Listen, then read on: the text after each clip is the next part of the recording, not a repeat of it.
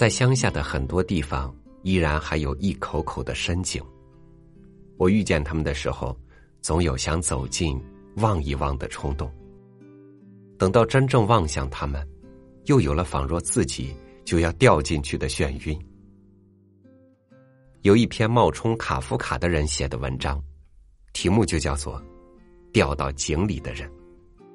读这篇文章的时候，我仿佛抓住了为什么自己会有那种奇怪的感觉，但又说不清这种感觉具体代表什么。像作者扮演卡夫卡一样，我们也来扮演一回文章里的人，观察一番自己的心理。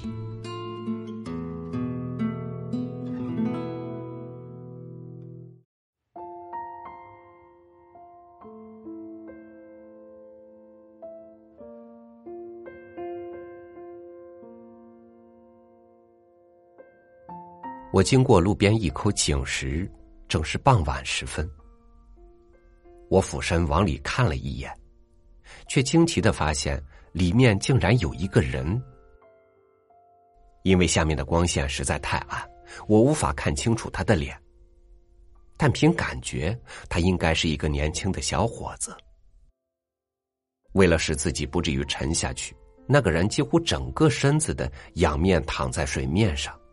他的双手也为了保持身体的平衡而像鱼鳍一样张开。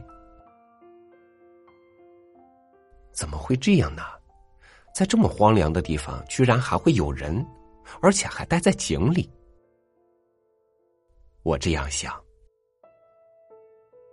相对于我的惊讶，井里的小伙子却显得相当平静。这一点。可以从水面自始至终都保持着一种平静状态，几乎没有什么波动可以看出来，仿佛他早就预料到有人会发现他，并且预料到了我们的惊讶。你怎么待在井里呢？我问道。我掉到里面的。他说。掉到里面的，怎么掉的？我问道。就像你这样往里面看，一不小心就掉下来了。他说。这话使我不由得往后退了一小步，然后才问道：“那你为什么要往里看呢？是想看看有没有水？”不。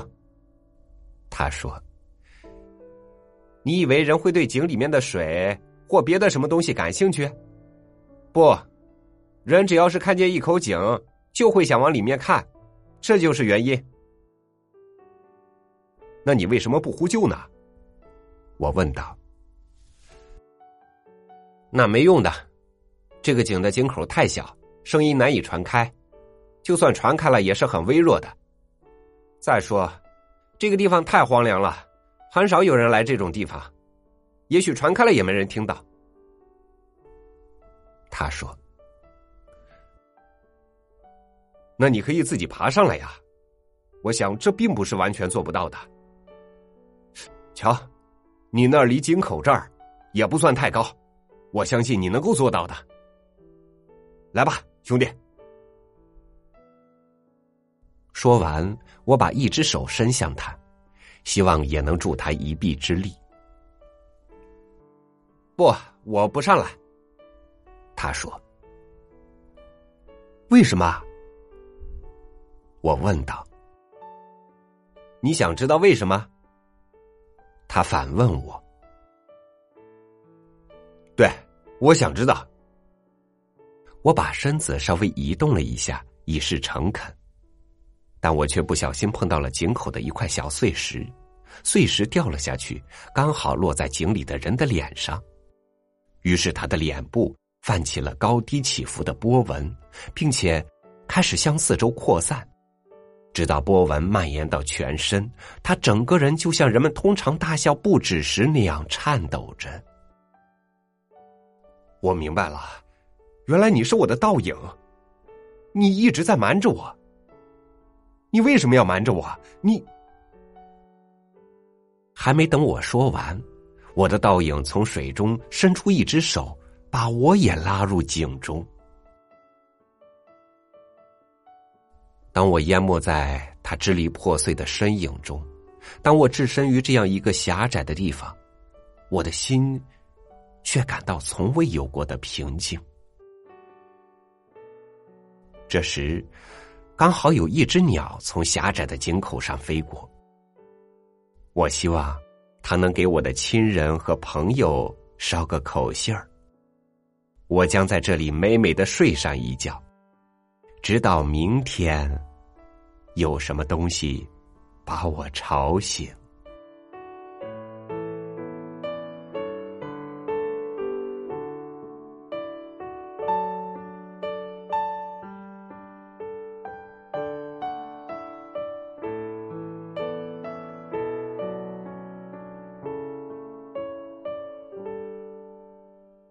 生活里也有很多的井。当我们好奇的望向它时，我们也可能错误的以为有人掉到井里，而且再也出不来。在岸上的我们会千方百计的、事不关己的分析他为什么会掉进井里，想出各种所谓的办法，认为可以帮助他从井里出来。但等到是我们自己掉进井里，我们也可能和他们一样，心安理得的等待着上天的解救。感谢您收听我的分享，欢迎您关注微信公众号“三六五读书”，收听更多主播音频。我是超宇，明天见。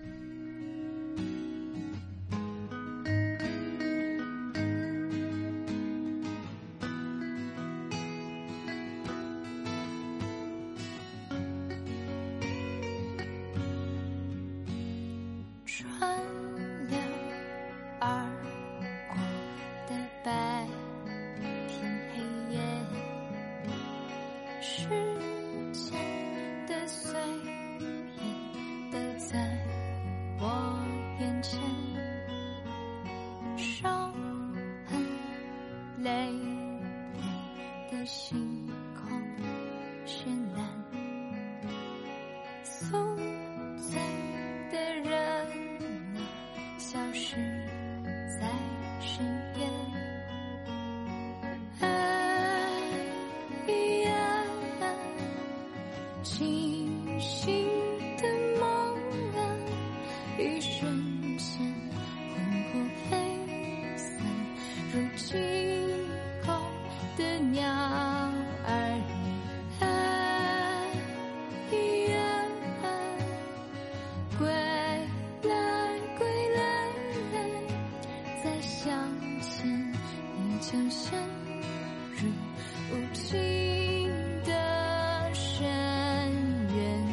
try.